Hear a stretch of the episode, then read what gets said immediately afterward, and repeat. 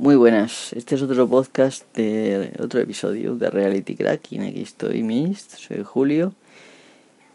Y hoy vamos a hablar de GNU Privacy Guard o GNU PG, GNU PG o GPG, más conocido como GPG también.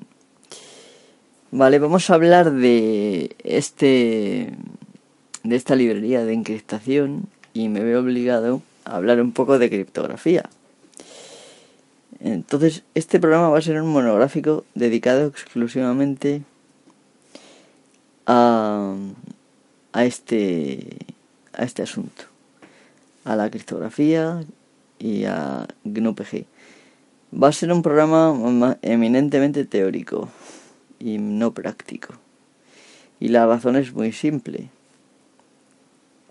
realmente no hace falta aprender gran cosa, más allá de los conceptos teóricos, puesto que este programa funciona con casi cualquier otra aplicación, o bien con herramientas de escritorio que hay por ahí que están integradas con esta librería. Por lo que, aunque hay efectivamente esos comandos para trabajar con el terminal, realmente casi nadie los usa. De todas maneras, sí que tendremos que ver algo Quizá luego en un vídeo de YouTube del canal de Reality Cracking. Será ya la, semana que viene. Esta que empieza el lunes. Espero poder hacerlo. Eh, en el cual explicaré por lo menos cómo se crea un par de claves de una forma sencilla en el terminal y alguna cosa así de sencillito. Será un vídeo corto. Y ahora pues vamos a empezar con el tema de la criptografía después de la sintonía. Venga, hasta ahora.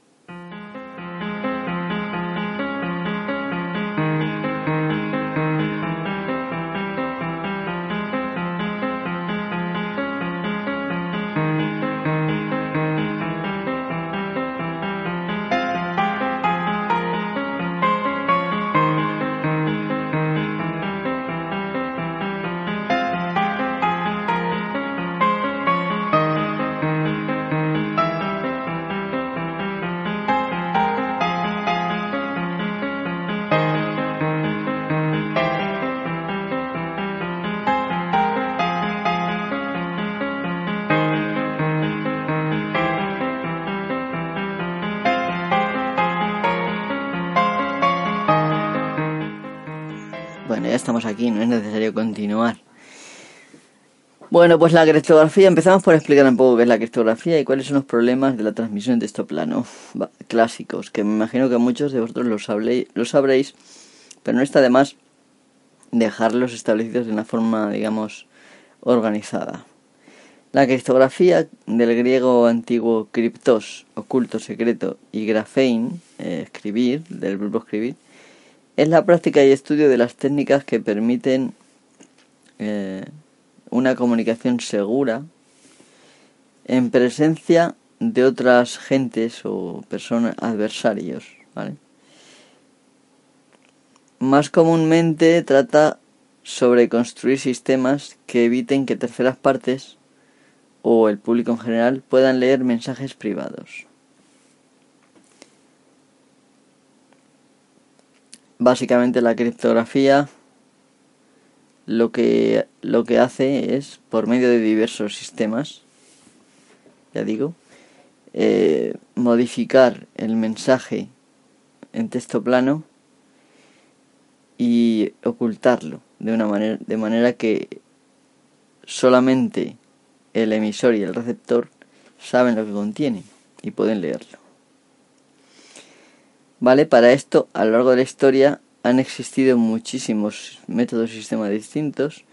En la antigüedad casi todos se basaban en la transposición de letras, es decir, pues por ejemplo, eh, los griegos creo que enrollaban el mensaje a un palo y luego cogían las letras en columnas y ese palo era digamos la clave para luego poderlo leer. Vale, volver, volver a enrollarlo o algo así, ¿no? Entonces, eh, a, lo largo de la historia han surgido varios, sistemas y el primero que se, del que se tiene constancia data de hace casi 4.000 años en el antiguo Egipto, aunque parece ser que entonces solamente era un entretenimiento de escribas y nobles. Bien, ¿y qué tiene que tener esta... ¿Qué tiene que tener la criptografía, un sistema criptográfico decente para que sea bueno? Pues tiene que tener las siguientes propiedades. La primera y muy importante es la confidencialidad, es decir, que si alguien tiene acceso pues, de alguna manera al mensaje encifrado, encriptado, no lo pueda leer de ninguna manera. Por otra parte, la integridad del mensaje. Que si el mensaje este le llega a alguien, que no pueda alterarlo de forma que confunda al destinatario. Por otra parte, también es eh, importante que tuviera pudiera garantizar la autentificación del remitente, es decir, yo sé que este mensaje seguro viene de tal persona o de tal ciudad-estado y este, puedo estar seguro de que la otra ciudad-estado no va a poder hacer esto. No, o sea, no va a poder interferir en nuestros planes y tal, ¿no? Lo podemos ver de, de, muchas, de muchas maneras, pero evidentemente es importante poderse asegurar de alguna manera que el mensaje viene de quien viene. ¿Vale? Esto en la antigüedad pues podía ser más complicado, pero en la, en la, en la actualidad tenemos sistemas mm, GNU-PG, por ejemplo, que permiten esto y más. Y por último, una de las cosas que también son deseables es el no repudio, es decir, que la persona que ha emitido el mensaje no pueda después decir que no es suyo. ¿Vale? Esto pues en la en distintos tiempos, sobre todo ahora, pues viene bien para temas de contratos, en fin, y diversos diversas eh, situaciones legales. Bien. ¿Cuáles son los problemas básicos de, de la transmisión en texto plano? Vamos a imaginarnos que somos dos amigos que nos queremos cartear, simplemente por carta. Y tenemos un mensajero el cual pues le pagamos para que lleve la carta. ¿Vale? Por así decirlo, yo escribo el mensaje en texto plano y le, mando, le doy la carta al mensajero y el mensajero se la da a mi amigo. ¿Vale? Primera cosa que podría pasar, que alguien le pagase más dinero al mensajero o de alguna manera pudiera obtener por un descuido el mensaje, ¿vale? Y enterarse de lo que pone. Por lo tanto, esto atentaría contra la confidencialidad, evidentemente, que acabamos de describir. ¿Vale? Por otra parte, por ejemplo, el, intermediario, esta persona que, que ha recibido el mensaje accidentalmente, podría manipularlo o directamente que no llegue nunca o directamente modificando el mensaje o cambiándolo por otro cambiarlo por otro. Esto atenta con la otra propiedad que hemos dicho que es la integridad del mensaje vale que trata de asegurar la criptografía sobre todo la moderna. Y por último la del repudio. En este caso no le veo yo mucho no he tenido ninguna experiencia. Pero también, por ejemplo, otra cosa que, otro problema que hay es que otra persona, sabiendo la existencia de la comunicación, podría hacernos llegar mensaje a cualquiera de los dos eh, que, que nos comunicamos, digamos, a los que mantenemos correspondencia, enviarnos mensajes de parte del otro como si fueran del otro.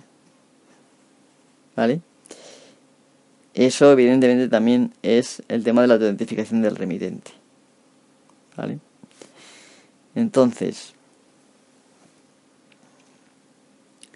esto que puede sin, que he descrito y que puede parecer muy antiguo, que es una cosa buena, pues resulta que ahora Internet, ahora, todavía ahora y, y, y más aún en el pasado, pero no nos, no nos desengañemos, también ahora, pues también ocurre que hay muchas cosas que pasan por texto plano por la red. Y por mucho que mucha gente piense que la red es una cosa mágica e inaccesible, resulta que la red no solo es accesible, muy sencillamente, sino que cualquier tonto con una herramienta buena puede acceder sin saber mucho. Y por supuesto los que dominamos estos temas, pues evidentemente lo tenemos más fácil. Porque sabemos lo que estamos haciendo por la demás, de manejar la herramienta. Eh, digamos que podemos idear otras cosas o crear otras herramientas. Pero bueno, esto no es lo importante. Lo importante está en que tu correo puede estar yendo en texto plano. Evidentemente, hasta hace no mucho era así todo. Ahora hay ciertas medidas de seguridad. Y hay correos que utilizan certificados, hay correos que utilizan cierta encriptación, pero muchos otros no todavía.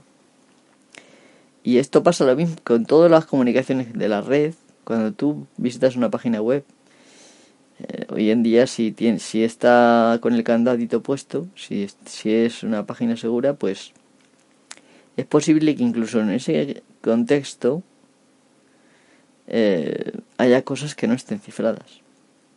Evidentemente los sistemas de hoy, los navegadores te avisan. Esta página no es del todo segura. Pero, en fin, tenemos que tener en cuenta que la web se inventó para mostrar al público cosas, no para ocultar. Y hoy en día pues se han inventado muchas cosas para ocultar, pero la naturaleza de mostrar todavía sigue ahí y muchas veces se puede pervertir. Vale, entonces básicamente cuando tú conectas con un terminal para ir a tu servidor que tienes en tu casa o que, o que has pagado por él en un, eh, un servidor remoto, en un VPS, cualquier, cualquier sistema, ¿vale? O un servidor dedicado que tú hayas puesto en un sitio o que hayas conectado el servicio, esa comunicación debería ir cifrada. En la actualidad, si usas cosas como SSH, evidentemente que está cifrada, ¿vale? Pero hay casos todavía de gente que utiliza, por ejemplo, Telnet y no está cifrado. Y esto es muy... Ay, a ver. Vale. Esto es muy, muy malo. No sé qué he hecho, pero vamos, voy a hacer así. Creo que he seleccionado una cosa. Vale, esto es malo. Entonces, no voy a entrar ahora en el tema de la privacidad, si la privacidad por aquí, ni la privacidad, ni la privacidad por allá. Simplemente vamos a ver que esto ocurre. Y que una de las herramientas para protegernos es GNU-PG. Vamos a ver un poco, muy por encima de la historia de GNU-PG. Empezó en el año 91, en 1991, en el siglo XX, antes de que nacierais muchos de mis oyentes, pero yo ya estaba por el mundo, ya tenía 21 años, estaba por allí. Em, empezó en ese año con un proyecto que surgió como Pretty Good Privacy, ¿vale? Eh, como privacidad guapa o algo así, ¿no? Pretty Good. Eh, diría, en español diríamos privacidad muy guapa o algo así. Pero parece ser que estos, este nombre surgió porque de una tienda que se llamaba Ralph's Pretty Good Grocery. Creo, tengo entendido que grocery son las tiendas, digamos, eh, donde puedes comprar más o menos de todo en Estados Unidos y así. Eh, creo que la tienda, no sé si es real o ficticia, puede ser que fuera ficticia, de algún programa de radio, alguna cosa de esta. No me hagáis mucho caso porque no me investiga tampoco mucho. El caso está en que este, eh, un tal Phil Zimmerman, eh, eh, bueno, inventó, o su, él y su equipo creó Pretty Good Privacy en el 91 y permitiendo al principio cifrar con claves de 128 bits. Mucha gente, cuando hablamos de bits, se se confunde o digamos que no Hikaru deja deja el paquete de pañuelos tranquilo por favor mi gata que está justo delante de la pantalla parece que quiere intervenir en el podcast ¿qué quieres decir algo guapa ven ven Nada, está su bola. Está justo delante del teclado allí. Se va a tumbar en un momento, me imagino. En resumen, ahora se está rascando. No me gusta que te rasques ahí. Pero se tiene que rascar. Ya está, no hay más. Bicha. si es que es muy guapa, no puedo. No la puedo castigar. Quita el rabete del teclado, por favor. Que me lo vas a llenar de pelos. Bueno, ya está, pero bueno, más todavía. En resumen, eh, por aquel entonces 128 bits era bastante. 128 bits nos referimos al tamaño de la clave usado para cifrar. Hemos hablado de la criptografía antigua. Ahora se va a ir al suelo, venga, vete a comer. Hemos hablado de la, de la criptografía antigua, antigua en la cual se transponían letras. Y hemos hablado, bueno, en la antigüedad se hacían muchas barbaridades, como por ejemplo afeitar la cabeza de un esclavo, tatuarle el mensaje, esperar a que creciera el pelo y, mandarlo por ahí, cosas así. O, directamente pues hacer, poner el mensaje en, con una plantilla y cogerlo en lugar de en filas en columnas, o coger un adecuado de cuatro letras y irlo ordenando, en fin. O por ejemplo, en el Tratado de la Edad Media de Tritemio, se utilizaba la transposición por medio de sustituir una letra por la siguiente en el alfabeto o por las por la vamos según si fuera clave 1 2 3 en fin se podía sustituir por ejemplo la A por la B o la A por la C o la A por la E D y así ¿no? Entonces por así decirlo se sustituyen las letras del mensaje en la criptografía más moderna lo que se hace es supuesto que las, ¿cómo decirlo? Supuesto que las palabras se almacenan en código ASCII y el código ASCII no es ni más ni menos que una representación numérica que tiene su contrapartida en un carácter visual, en la práctica eso significa que yo puedo hacer cálculos con las con las letras. Puedo sumar todas las letras del mensaje, por ejemplo, o puedo sumarle a cada letra un número y obtengo otra letra o símbolo. O puedo mm, multiplicar. O puedo hacer cualquier tipo de operación matemática que se me ocurra. O fórmula o lo que sea. ¿Vale? Entonces, lo que se hace ahora es coger una clave de una longitud X y se coge, se iguala, digamos, el mensaje a cada letra de la clave. ¿Vale? Entonces se pone la primera letra del mensaje con la primera letra de la clave, se hace la operación que sea, por ejemplo sumar, multiplicar, tal. Como cada letra es un byte y no, no se, digamos que se, al sumar se descartaría el acarreo, por lo que se mantendría en un símbolo de, del, del código ASCII, ¿vale? Entonces por eso vemos caracteres raros a veces cuando ¿vale? A veces se hace la operación SOR o se hacen otro tipo de operaciones. Hay muchas operaciones que se pueden hacer con... Entonces, luego se coge la siguiente letra del mensaje y la siguiente de la clave y se hace la operación, la siguiente letra y así. Y cuando se llega al final, que ya no queda más clave, se vuelve a empezar por la primera letra de la clave y así es como se codifica los mensajes. ¿Vale? Cuanto más larga la clave, más difícil, porque básicamente, para poder descifrar el mensaje, lo que tú necesitas es la clave. Si no, no se puede descifrar. ¿Vale? Entonces, este hombre, el Phil Zimmerman, eh, su equipo de criptógrafos, pues idearon un sistema que mezclaba encriptación simétrica con encriptación de clave pública o asimétrica. La encriptación simétrica eh, es aquella en la cual en los dos extremos de la comunicación se emplea la misma clave para cifrar y para descifrar el mensaje. O sea, ya tenemos los dos una clave que compartimos, por ejemplo, y se cifra y se descifra con la misma clave. Es por eso se llama encriptación simétrica. La encriptación de clave pública o clave, o también llamada asimétrica, la explicación sencilla es que yo uso una clave para cifrar y otra para descifrar. Pero si nos metemos y queremos profundizar un poquitín más, resulta que la realidad es esta que os voy a contar.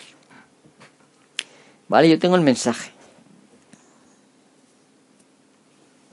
Yo tengo el mensaje. Y este mensaje es un archivo de texto, básicamente, hoy en día.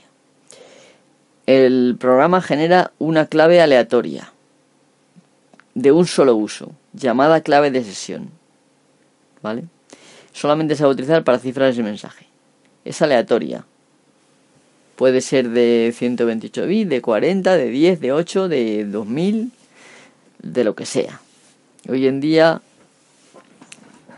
tengo entendido que se usan eh, claves de 2048 bits. Eh, digamos lo, eh, lo, que se considera buena criptografía, creo que se, es esa, ¿vale? Eh, pero se podría emplear más, claves más largas. ¿Vale? Lo que pasa es que llega el momento en que pues no hace falta que sea tan larga. Por lo menos por ahora, ¿vale? Entonces, una vez que te ha generado esa clave aleatoria o clave de sesión, se usa esa clave para cifrar el mensaje. ¿Vale?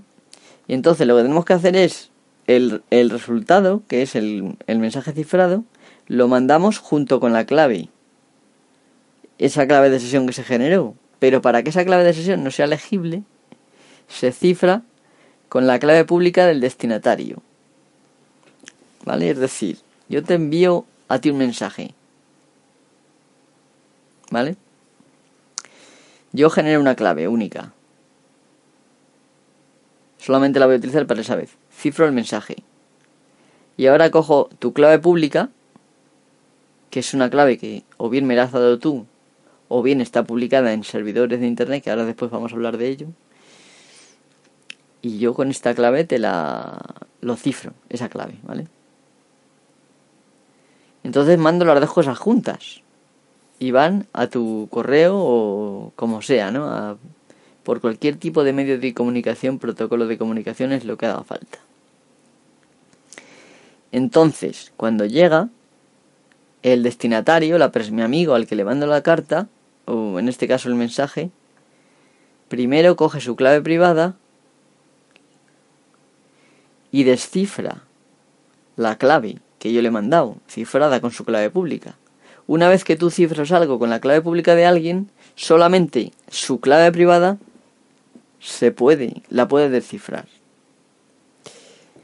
Por lo que esto eh, descifra la clave con la clave privada del, mismo, que generalmente te pide una contraseña, aunque bueno, y o una palabra de paso, una frase de paso, como se le llama de muchas maneras, ¿vale? Pues tú ya tienes la clave y entonces a continuación se descifra el mensaje.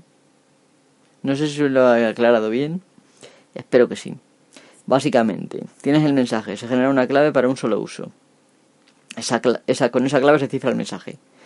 La clave se cifra con la clave pública del destinatario, se juntan las dos cosas y se mandan. Al llegar se separan, se descifra la clave secreta, digamos, con la clave privada del destinatario con esa clave resultante que has descifrado, se descifra el mensaje y ya lo tienes, ya lees. Bastante sencillo y bastante ingenioso. ¿eh? Pero esto lo, lo, lo idearon ellos. Voy a beber un poco de agua y enseguida continúo, ¿vale? Vamos a poner un poquitín de música desagradable para que no tarde mucho.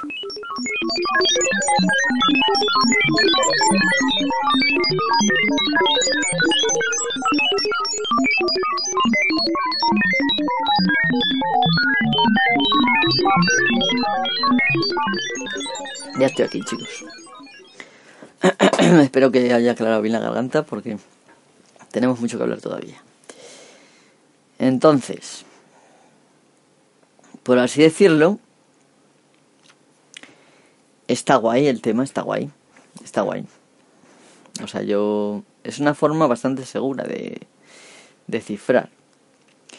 El, el sistema de cifrado que emplea tanto la clave pública como la clave privada se basa en la dificultad actual de, de calcular factoriales de números muy grandes, básicamente. No sé si sabéis lo que es el factorial. El factorial es, por ejemplo, factorial de 5, pues se multiplica 1 por 2 por 3. ¿No era eso? Sí, 1 por 2 por 3 por 4 y por 5. Entonces se sacaba 120, creo recordar. Entonces, claro, si el número es pequeño, pues evidentemente fácil. Pero en cuanto que haces, intentas hacer el factorial de 1000, pues ya va siendo más complicado porque el resultado tiene muchas más... Digamos que el número de cifras crecen exponencialmente conforme el número es mayor. Por lo que calcular rápidamente... Perdón, creo que... No sé si es... Sí, creo que es el factorial. Es la factorización, ¿vale? Pero vamos, eh, calcular rápidamente la factorización de estos números es muy complicado. Porque básicamente para calcularlo, el número, que, el número que es, lo que se hace es factorizar como hacíamos en la escuela, que se hace una barrayita y se van sacando los números primos, divisibles, en fin. Se tarda mucho. Entonces la cuestión está en que eso hace que los ordenadores más potentes tarden años para descifrar una clave de estas. Entonces, pues evidentemente dentro de un año ya da igual que sepan el mensaje o que no, a lo mejor. Para algunas cosas a lo mejor no, pero para muchas, casi todos los secretos tienen caducidad. Entonces, eh, pues está guay, ¿vale? Bueno, ¿cuál es el problema principal de este modelo? Pues que han surgido, por así decirlo, eh, como servidores en los cuales la gente cuelga sus claves públicas. ¿Vale? Han surgido, bueno, surgieron hace ya mucho tiempo. Pensad que esto, esto es del año 91. El propio GPG, que es del que estamos hablando, surgió de una versión abierta que luego se hizo libre. Eh, se llama, la versión abierta se llamaba Open Pretty Good Privacy y ya se cambió esta por GNU PG o GNU Privacy Guard, ¿vale? Entonces, esto fue en el 97, seis años después, básicamente. Pues durante el transcurso de este tiempo surgen los primeros problemas. ¿Qué pasa si yo publico mi clave pública? En principio no pasa nada, porque tú, codificas una cosa con mi clave pública y solamente la puedo leer yo, evidentemente pero daba la posibilidad de que cualquiera publicara claves públicas en nombre de cualquiera. Porque a ver cómo garantizas tú que el que está subiendo una clave con un nombre es su nombre o es el de otro. Y entonces al final pues hay claves, por ejemplo, de Stallman por ahí pululando en estos servidores de claves. De claves públicas, estamos hablando de las privadas, nunca se comparten, las públicas. Eh,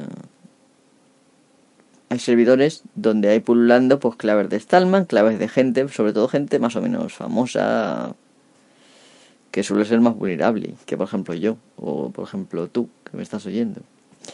Entonces, ¿qué pasa? No es que vayan a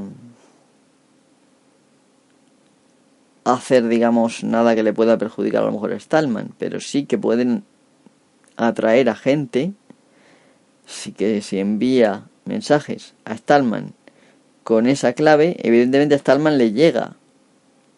Lo que pasa es que Stallman no lo va a poder descifrar.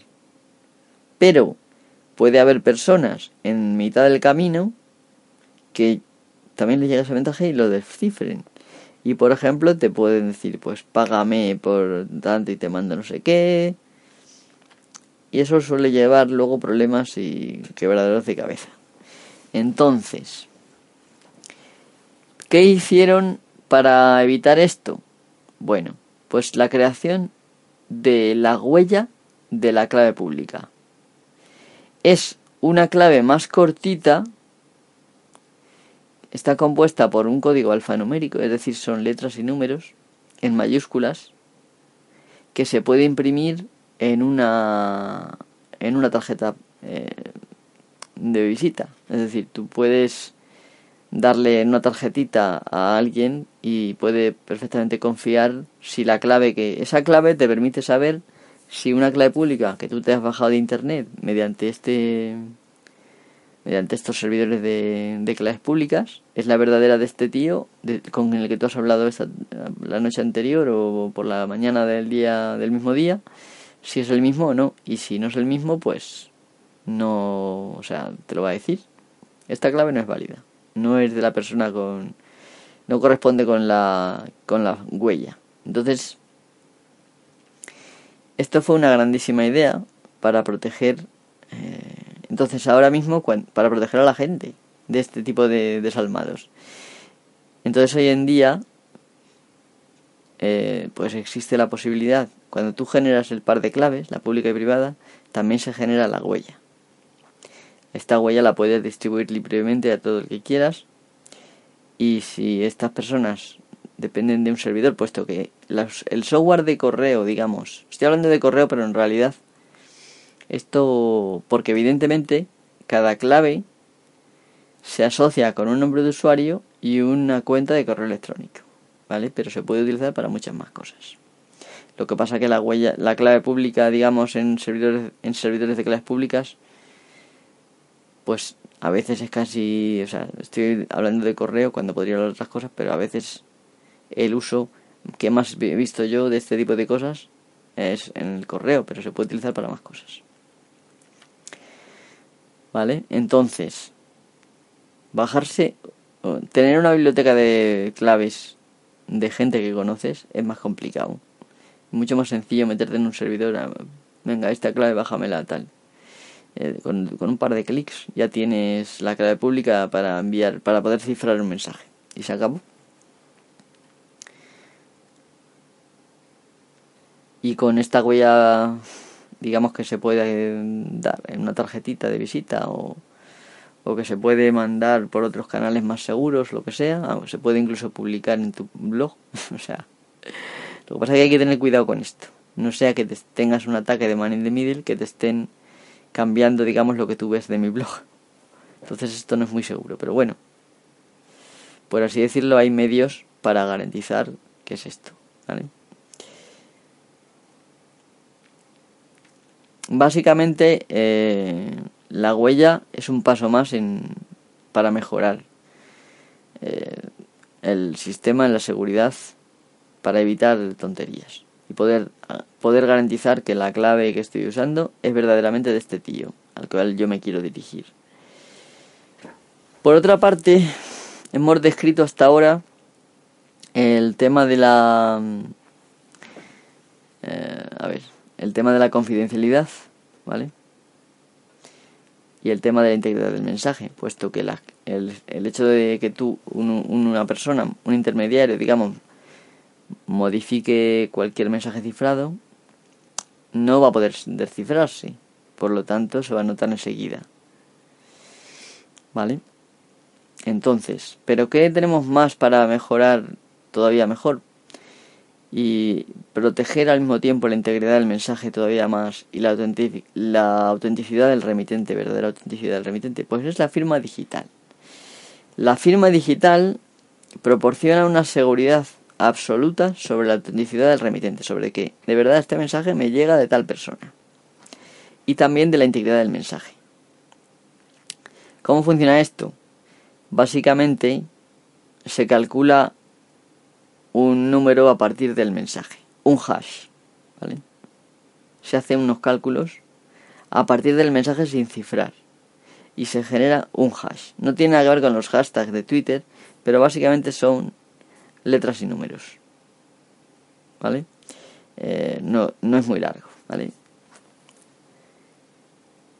Entonces, este hash se cifra con la clave privada del remitente. Es decir, si yo lo envío un mensaje a un amigo, lo cifro el hash con mi clave privada. Mientras que el mensaje se cifra con una clave generada aleatoriamente y esa clave se, se cifra a su vez con la clave pública del destinatario, la firma se cifra con mi clave privada. ¿Vale? Entonces, eh, es, igualmente es inalterable, porque si se altera no funciona, ¿vale? El programa, el software de correo, por ejemplo, en este caso, te daría alguna alerta, ¿vale? Entonces, cuando a ti te llega, tú tienes la total seguridad de que el mensaje no ha sido tocado, por, por si fuera poco, ¿vale? Vamos a suponer que entre medias alguien haya descifrado y haya modificado algo, lo haya vuelto a codificar, lo cual es también posible, aunque es muy difícil. Pues no podría alterar nada de la firma para ello. Así que eh, esto añade una capa más de confianza, por así decirlo, en el, en el sistema. Las firmas digitales son muy populares eh, ahora mismo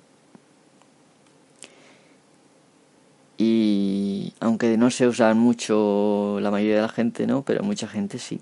O sea, igual no está al alcance de los usuarios domésticos todavía. Al alcance sí, me refiero que la gente no quiere cifrar sus mensajes, es reacia, prefiere enviarlo en texto plano y fiarse luego del sistema de, de mensajería, digamos, que use. Vale, pero bueno, ya digo que en el caso del correo electrónico es sumamente sencillo eh, mandar mensajes cifrados y firmados digitalmente, sumamente sencillo. Y no hay por qué recurrir a ello solamente cuando tenemos algo que ocultar, sino siempre lo podemos usar. Bueno, el, el problema de las claves públicas, de que haya servidores públicos, porque lo bueno que tiene esto es que eh, GNU-PG tiene un montón de plugins, por así decirlo, módulos que se pueden instalar para hacerlo compatible con cualquier servidor de claves públicas que hay por ahí suelto. Entonces, claro, por ahí circulan muchas claves de mucha gente. Entonces, ¿qué idea tenía este hombre pensada, el Phil Zimmerman, para, para, digamos, garantizar que esas claves son verdaderamente de quien dicen ser? Lo que él tenía pensado es establecer una red de confianza, que, en el futuro la gente por sí misma establecería una red de confianza de la siguiente manera. Al final la gente acabaría acumulando una lista de, de claves públicas en las que confía.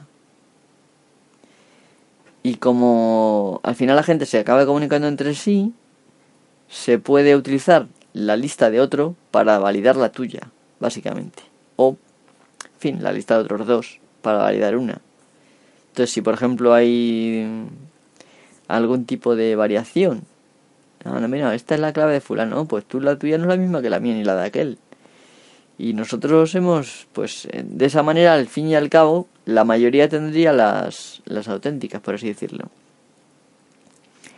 ¿Cuál es el problema de este sistema?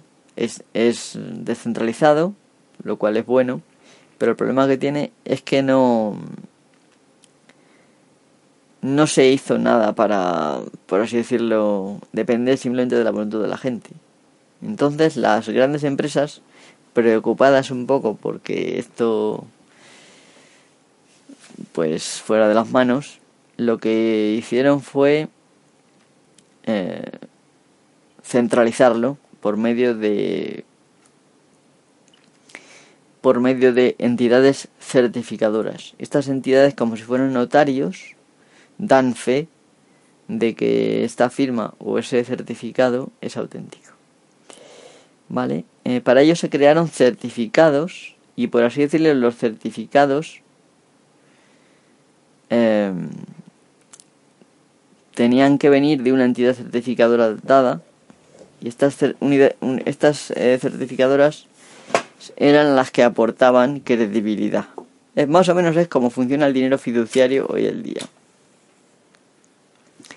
Tú tienes un eh, papel moneda, el cual no vale nada, pero el valor lo garantizan, pues, lo, el sistema bancario, por así decirlo. Esto es igual, ¿vale? Entonces, hoy en día, el tema de la creación de certificados, que también se hace con estas herramientas, con eh, GNU-PG, o GNU Privacy Igual, se puede, digamos que se permite crear desde el propio Privacy eh, unos tipos de certificados que permiten pues la posterior generación de certificados validados por alguien, ¿no? Esto es una cosa más complicada y no me quería meter mucho en, en jaleo, ¿vale? Para que no os liéis mucho, porque yo entiendo que ya lo que hemos dicho de, de los detalles del cifrado es más que suficiente. Básicamente los certificados son unidireccionales, es decir, son como firma digital, básicamente, que el servidor te entrega, le entrega al navegador para decir, este soy yo. Y el servidor a su vez no se no se autentifica a sí mismo, sino que un tercero, que es la entidad certificadora, por ejemplo Verizon, todos la conocéis seguramente porque ahora Verizon es una grandísima multinacional que está metida en muchas berenjenales, muchas cosas, ya no solamente es una empezó como una entidad certificadora y ahora es mucho más, ¿vale? Pues básicamente el, el navegador puede mirar de quién es el certificado y tiene una especie de lista de confianza de entidades centrales certificadoras en las que confía. Por lo tanto, si un, si un servidor tiene un certificado de tal compañía en la que éste confía, pues automáticamente, evidentemente hay unas medidas para que, como equivalentes a la firma digital, para garantizar que eso, o sea, que no ha habido manipulación y que el contenido es el que es y que procede del servidor. En claro es para eso. ¿Vale? En claro es para eso. Entonces, eh, aparte, el contenido va cifrado cuando tú cuando hay un servidor con este sistema, con con HTTPS, ¿vale? Eh, eh, pues, bueno, HTTPS, lo que es significa básicamente HTTP seguro, ¿vale? Entonces, pues se cifra el contenido y se presenta un certificado y el, de forma que el navegador lo puede descifrar y puede decir, a ver, este contenido de quién viene, ah, de, lo, viene de este servidor, está garantizado por esta firma digital y tal, y además lo dice tal compañía autentificadora.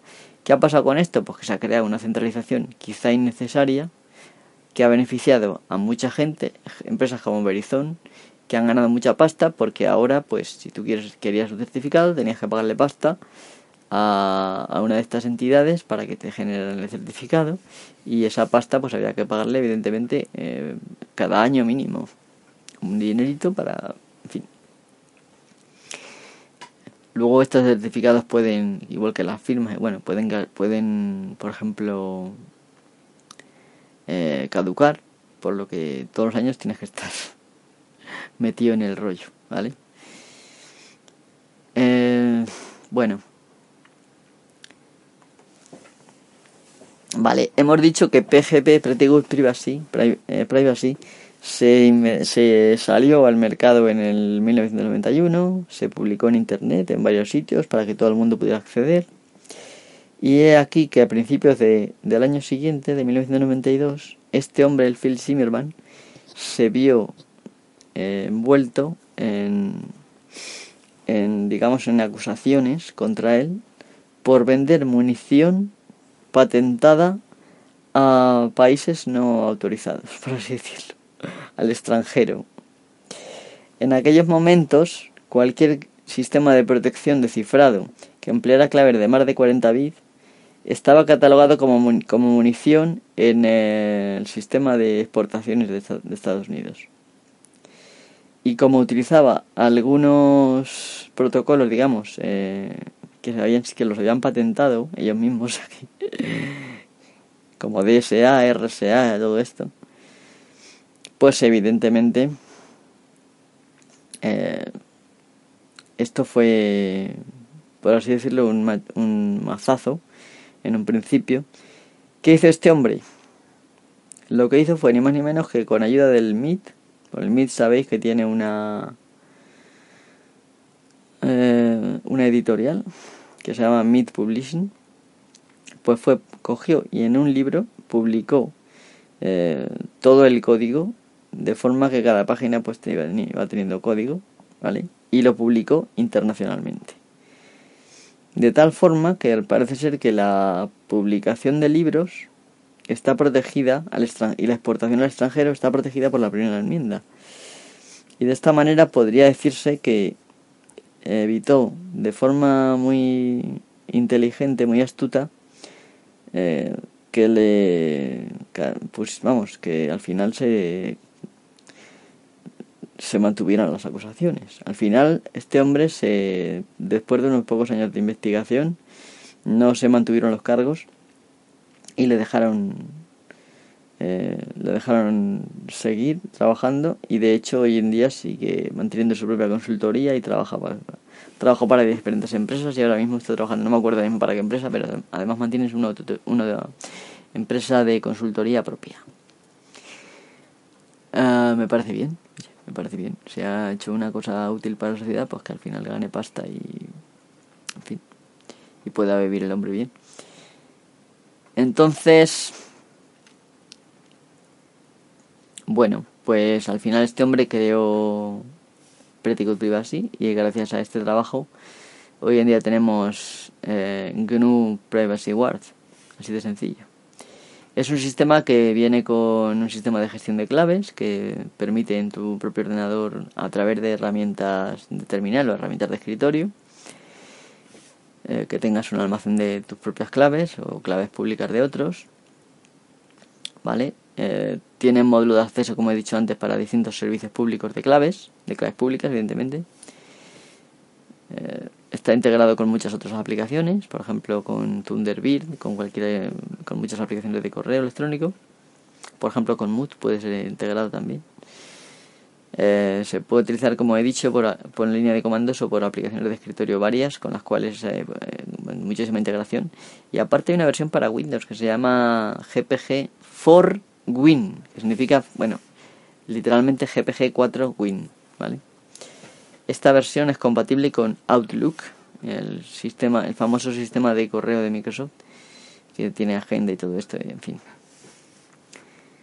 En fin, y hasta aquí hemos llegado con el tema de, de GNU. Ahora me gustaría hacer una reflexión cortita, ¿vale? Para que reconsideremos un poco el tema de la privacidad. Pero no va a ser muy cansino, va a ser cortito, súper corta. Voy a poner un poquito de música y ahora vuelvo, no os preocupéis.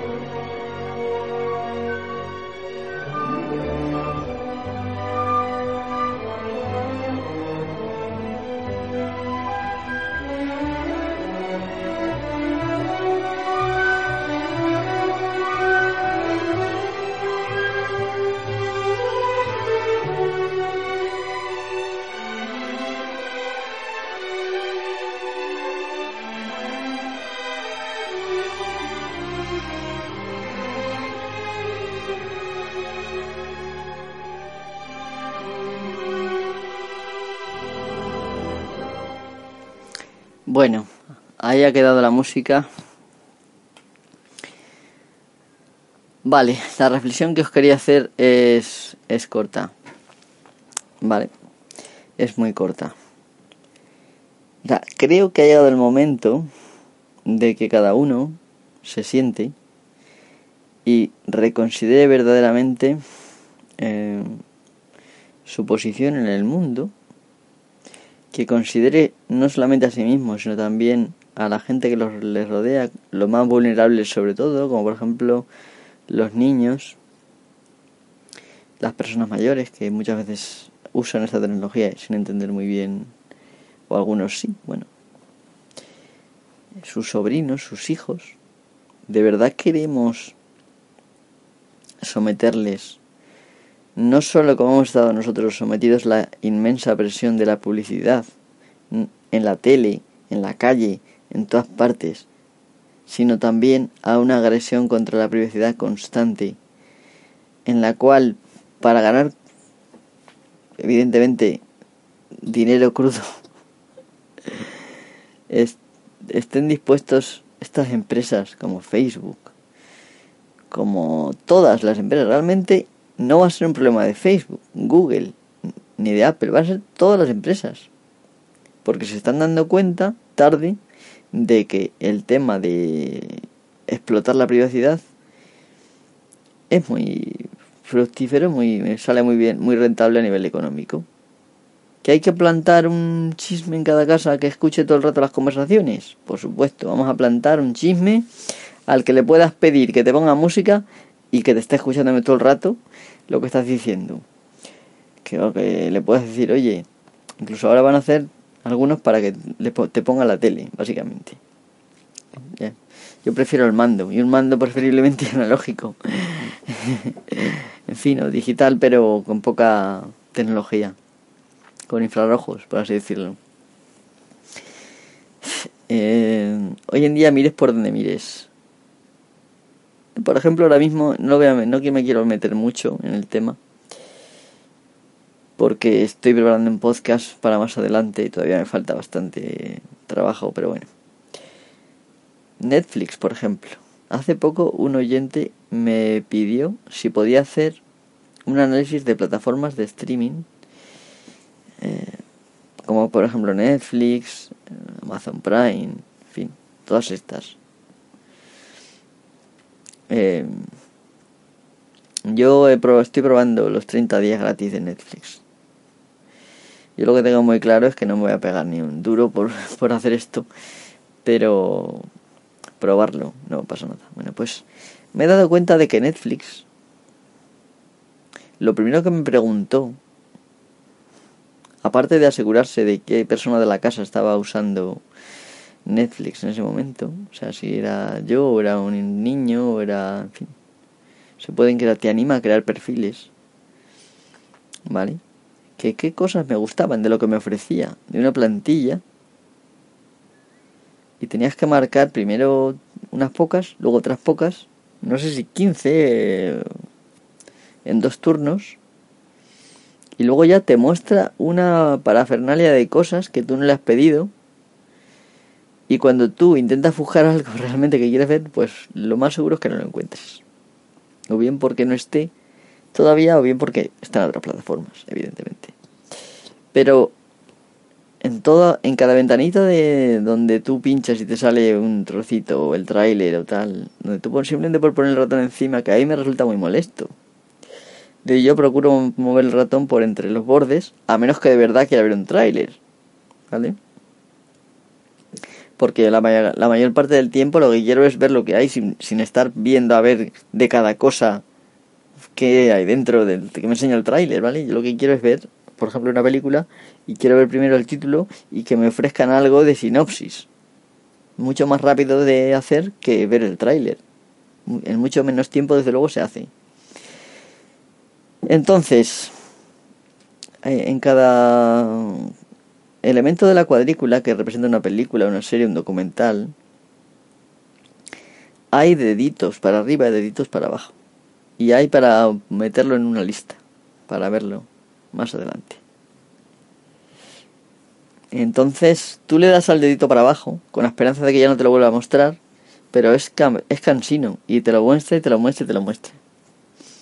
No te permite darle más votos negativos, sino que solamente uno. Si le das otra vez, es como si lo quitaras. O sea, evidentemente están creando a partir de mis gustos, de lo que veo, un perfil mío. Y, y esto, estamos hablando de Netflix, pero podemos hablar de los libros que leo, podemos hablar de el cacho del anuncio que veo, dentro de poco el cacho del anuncio que veo en la pared, em, por dónde paso en una tienda cuando voy a comprar, en qué lugares me entretengo más, eh, en fin, eh, todo esto va a ser omnipresente, si no lo es ya, va a ser omnipresente en muy poco tiempo, en tu mundo y en el mío. ¿De verdad queremos esto? Mucha gente alega, Buah, a mí me da igual, porque al final es que no me estén espiando a mí, es que nos espían a todos, y yo no tengo nada que ocultar. Bueno, pues ya para terminar esta, esta parte, digamos, voy a sacar una cita de Snowden, en la que más o menos llega a decir que argumentar que no te importa el derecho a la privacidad, porque no tienes nada que esconder, es equivalente a plantear que no te importa la libertad de expresión porque no tienes nada que decir. Como no tienes nada que decir, no te importa la libertad de expresión, como no tienes nada que ocultar, no te importa la privacidad, el derecho a la privacidad. Pues a ver si me importa y quiero que os importe, porque es una cosa que no es un experimento en el cual es posible que al principio empiecen los experimentos, pero no es un experimento, está aquí para quedarse. Y hay que plantearse las preguntas correctas en todo momento. Y quizás ni siquiera las tenga yo. Empezad a preguntar, a plantearos vosotros. De verdad, queremos hacer pasar por esto a tu sobrino que acaba de nacer o a tu en fin, no sé. Bueno, mi gata viene y tengo que abrirle, evidentemente. Voy a poner otro poquito de música y vuelvo. Pensadlo bien y pensadlo vosotros porque evidentemente yo ya sabéis mi postura, pero la vuestra la tenéis que definir, decidir vosotros no os la puedo no os la puedo meter lo que yo pienso o sea tenéis que ser vosotros pero pensadlo bien de verdad pensad todo lo que conlleva el estar vigilados constantemente y daros cuenta de lo peligroso que es. Que alguien sepa si os gusta ver documentales en fin eh, algunos pueden parecer inofensivos pero hay cosas que vemos habitualmente que forman parte de la de lo que hay en la oferta y que evidentemente te permite saber muchas cosas. Y eso es lo que luego al final van a vender de ti. En fin, pensadlo, plantearlo y si no que alguien me intente convencer de lo contrario con argumentos sólidos que igual me lo replanteo yo y me uno vamos al tema este de comprar el Alexa o lo que sea voy a poner un poquito de música y ahora estoy con vosotros enseguida. Venga. Vamos a por esta.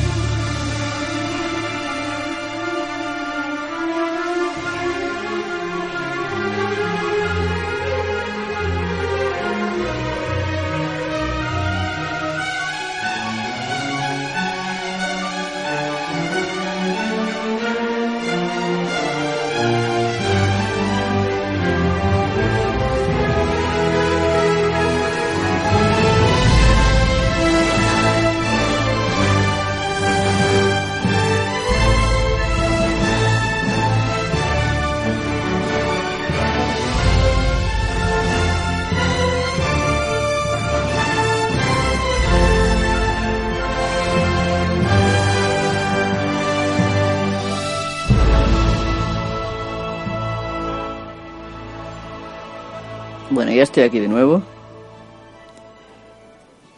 Vale, voy a empezar. Aquí ya sé que me paso de la hora, pero bueno, no tengáis miedo.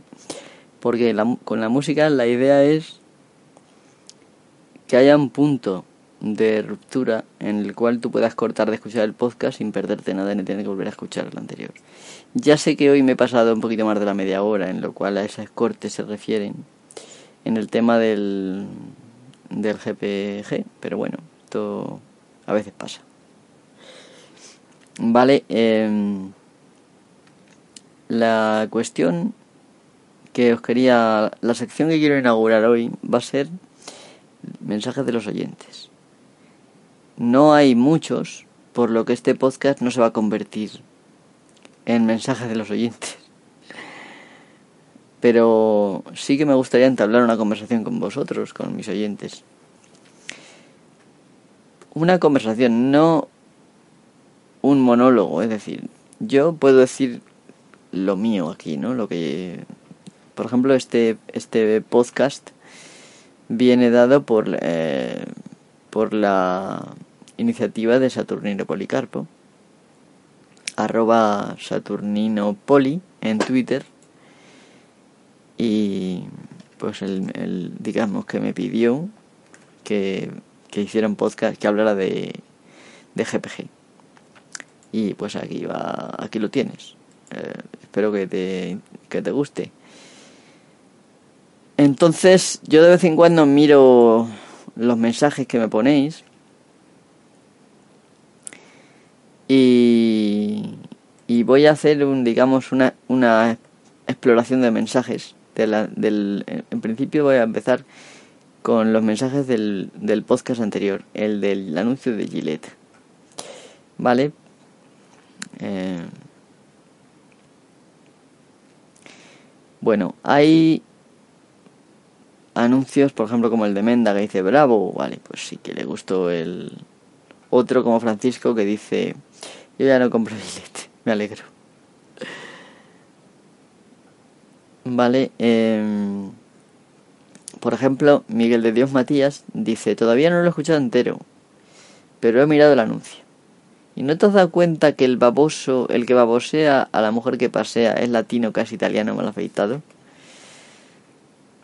Y el otro, y que el otro que babosea a la tía en la fiesta universitaria es el típico gordo friki. Y el que le para los pies es el típico guaperas, sí. Ya le contesté, es verdad. Evidentemente le dije que sacan el anuncio más o menos lo del típico de, el tipo de gente que hay en Estados Unidos y evidentemente hay con algunos que no se meten, eso es así. Eh, cada uno que escuche el podcast y el anterior y que dictamine. Ojos Rojos dice, saludos, como siempre otro interesante audio. Sobre el comercial de Gillette, con el perdón de los presentes, gran pedazo de mierda, no puede ser más manipuladora y progre. Eso es, ya como mucho que empresas que se dediquen al discurso... Así que ya es como mucho que empresas se dediquen al discurso barato lleno de posturas tuiteras. Sí, efectivamente. Bueno, uno que se llama W Torremocha. El tedio pondrá cada campaña en su sitio. Espero que quiten todos los semáforos. Eliminar la medida en milímetros y que todo sea en fanegas. A mí me gustan las fanegas. Desde, desde, luego las fanegas todavía se siguen utilizando, ¿eh? Pero bueno. Lo que pasa que me parece que es menos sensible, pero bueno, se sigue utilizando. La fanega básicamente se mide por una unidad de medida física, es decir, un cajón de madera de una determinada forma. Existe la media fanega y la fanega. Y también es una unidad de, de terreno que varía según la plantación. Por ejemplo, no es lo mismo una fanega de lentejas que una fanega de azafrán, por ejemplo. Dextre, el amigo Dextre, esto es un eh, igual que Menda, es un seguidor que comenta bastante. Y es, ya sigue desde hace mucho. Desde hace rato que no hay nada de que no Linux en este podcast. Creo que me saldré de este podcast. Bueno, sigue con tu onda. Saludos. Bueno, este querido Dexter, ya sabes lo que te dije. Colabora. Propon un tema. Y seguramente que lo haré. Por ejemplo, hoy ha sido el tema de Policarpo. El de Policarpo en el que me recomienda que haga este tema, bueno, pues es el no lo voy a leer porque ya sabéis. Luego está FGR 116 que dice, no conozco, pues no conozco el, el anuncio. Yo fuera de Amazon, Netflix y Amule, esto es lo que me ha gustado, Amule, veo poca tele. Pero por lo que cuentas es una puñetera mierda, como si a ellos les importara otra cosa que vender su producto. Saludos y contento de escucharte de nuevo. Me gustan tanto tus podcast de Linux como tus reflexiones sociales. Muchas gracias, Destre. O sea, FGR16. Pues efectivamente, no le importa a nadie, pero vamos, ni a estos ni a ninguno. Lo que quieren es a apuntar maneras de cara a la galería para que todo el mundo piense, ay, qué buenos que son estos y tal, voy a comprarle sus, su producto. Que cuidado, que yo no digo que el producto sea malo, pero me parece, me pregunto por qué no se dedican a hacer lo que han hecho siempre. Si lo quieren hacer más progre, que lo hagan más progre, desde el punto de vista de que no basen todo su marketing en ligar, como hacían siempre. Un tío guapo que se ha mejor afeitado que liga más, básicamente pues que lo hagan en, en, mostrar las ventajas de su, de su producto. Yo qué sé, hay muchas maneras en las que se puede hacer. Luego nos pasamos a Twitter. Eh, en esta ocasión, en, las respuestas directamente a mí.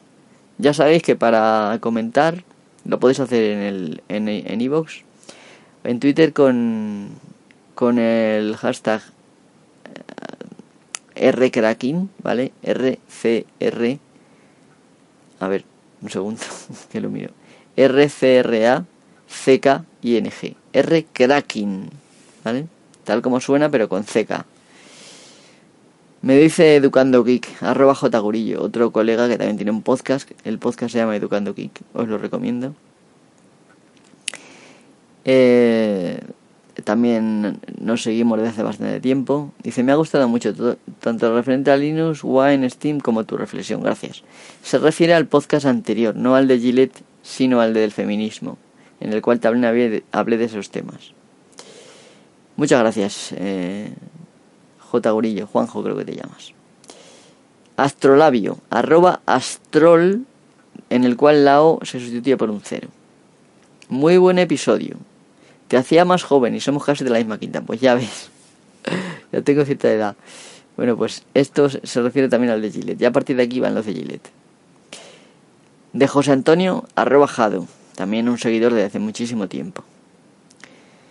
Eh, a veces imagino, entrando a The Punisher al Congreso haciendo de justicia divina. The Punisher, el castigador. Pues sí, ya me gustaría a mí.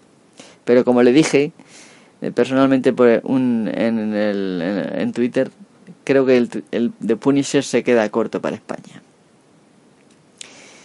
De nuevo, Saturnino Policarpo, el, el, que, ha el que ha sugerido el tema de, de GNU Privacy Guard, o GPG, Saturnino Policarpo, arroba Saturnino Poli. Sí, pero eso que creo que es más un problema de la escuela y de las condiciones de trabajo que impone a los maestros. Esto se refiere a un comentario. ¿Vale? Dice, los maestros siempre son necesarios. Es, lo que sobra es la escuela tal y como está concebida. Me decía. Y yo le respondí. Y luego él me respondió con este. Efectivamente, como decía en el podcast aquel de en la reflexión que hice sobre la educación después de hablar del anuncio de Gillette. Efectivamente el sistema educativo está mal y evidentemente los maestros no que tengan la culpa. De hecho el, sistema los forma de una manera y les obliga a hacer las cosas. Hay algunos que se rebelan y hacen más por los alumnos que otros. Pero bueno, sí, yo no le estoy echando la culpa a los maestros. Que no digo que alguno no la tenga, pero en principio no lo creo. Más bien es el sistema. Luego dice José Faba Fernández. Jorge Faba Fernández. Arroba jfabaf. ¿Vale?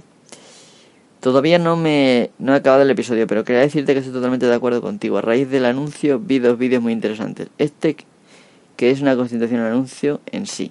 Y este tal. Bueno, me he enseñado dos vídeos que yo ya los vi, están chulos. Son vídeos en los cuales eh, se hace lo contrario de Gillette. Eh, se digamos, se muestran, por ejemplo, en uno de ellos hombres sirviendo, por ejemplo, en los bomberos, en el ejército, en fin, diferentes eh, funciones humanitarias. Y evidentemente es algo que en el anuncio de Gillette está totalmente perdido. ¿Vale? Ahí entablamos una conversación en la cual yo le digo que utiliza las mismas herramientas que el anuncio de Gillette, es decir, las emociones, provocar emociones en el público. Lo cual no es necesariamente malo, pero hay que... En eso se parecen, no es que sean iguales, evidentemente son contrarios. Vale, luego me habla Saturnino Policarpo que lo pasé muy bien, pero esto se refiere a otra, a otra cosa. Vale, y luego me vienen dos comentarios que son propuestas para el futuro. Uno es el que he dicho, análisis de plataformas de streaming y futuro de los formatos de contenido audiovisual. Y el otro, este es de José, Joviolest, en arroba Joviolest en Twitter. El otro de Isaac de la Luz, arroba Isaac Luz, todo junto en Twitter. ¿Qué extrañas de la Internet de los 90? Yo, por ejemplo, descubrir enlaces a sitios desconocidos y la no homogeneización de contenidos. Ya no surfeo la web, los enlaces me remiten casi siempre a la misma información, aún en diferentes sitios. ¿Aún existen sitios no indexados? Bueno, pues la respuesta es que sí. Lo que pasa es que, claro, son de difícil acceso. Entonces, no os preocupéis que tanto de uno como de otro haré podcast. Son temas el del streaming, bueno, entiendo que habrá que hablarlo y por eso estoy ya investigando en Netflix. Intentaré mirar si hay ofertas similares de, de 30 días gratis o algunos días gratis en otras plataformas y si me puedo meter pues lo veré. Y el futuro, en cuanto al futuro de los formatos de contenido audiovisual, también es interesante el tema. Lo de los 90 es un tema que es bastante interesante puesto que efectivamente Internet ha cambiado muchísimo, pero muchísimo. De los 90 a ahora, muchísimo, no os lo podéis imaginar. Y efectivamente era una web mucho más abierta, mucho más libre, en la cual la gente quería, quería compartir conocimiento y no vender sus productos, que parece ser que es lo que ahora interesa. Entonces, nada, hablaremos de estos temas en otros podcasts que vendrán después de este. Y bueno, lo dicho, eh, me gustaría hacer más podcast, evidentemente. Muchas veces, pues la vida se interpone. Me gustaría tener una eh, una frecuencia determinada, por ejemplo, semanal o quincenal, pero es que no doy, no doy con el X. Y mayormente yo creo que es por el tipo de contenido que yo hago que en realidad sí que podría sacar temas de muchos sitios, pero a veces no se me ocurren, me bloqueo y es lo que suele pasar. Evidentemente después de, de un tiempo sin grabar, pues a lo mejor se te ocurre algo, o pasan milagros como que un usuario, como en el caso de Policarpo, pues te pide un tema interesante y lo haces. Pues evidentemente voy a tratar de seguir grabando porque es algo que me gusta y quiero, o sea, no quiero hacer un podcast de estos de bien queda en el cual quieres atraer monies, dinero, mediante posturas amigables con las empresas y este Yo quiero hacer un podcast desde el punto de vista de la persona, ni siquiera como consumidor.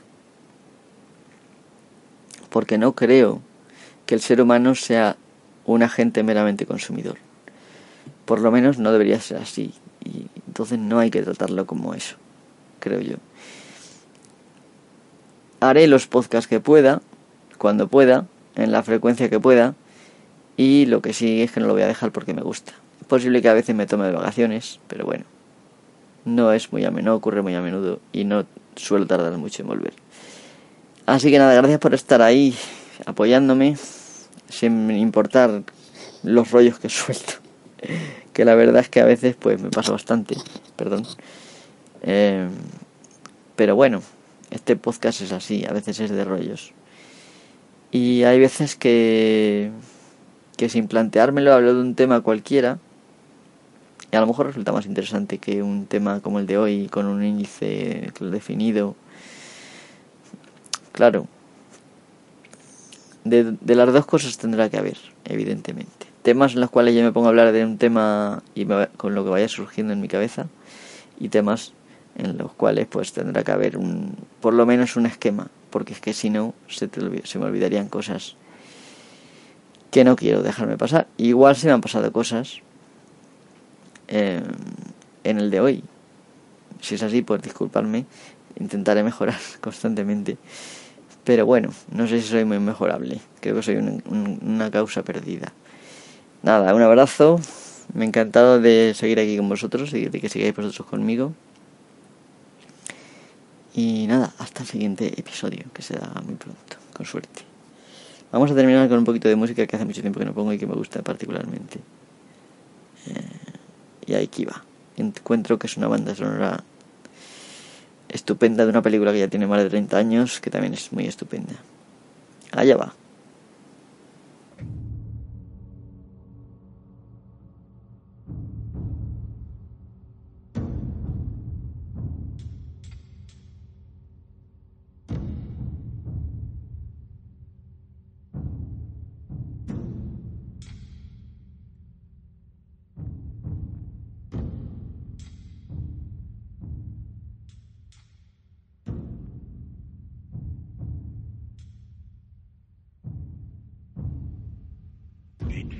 Time when the oceans drank Atlantis and the rise of the sons of Arius, there was an age undreamed of.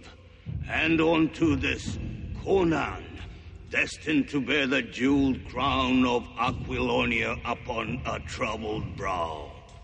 It is I, his chronicler, who alone can tell thee of his saga. Let me tell you of the days of high adventure.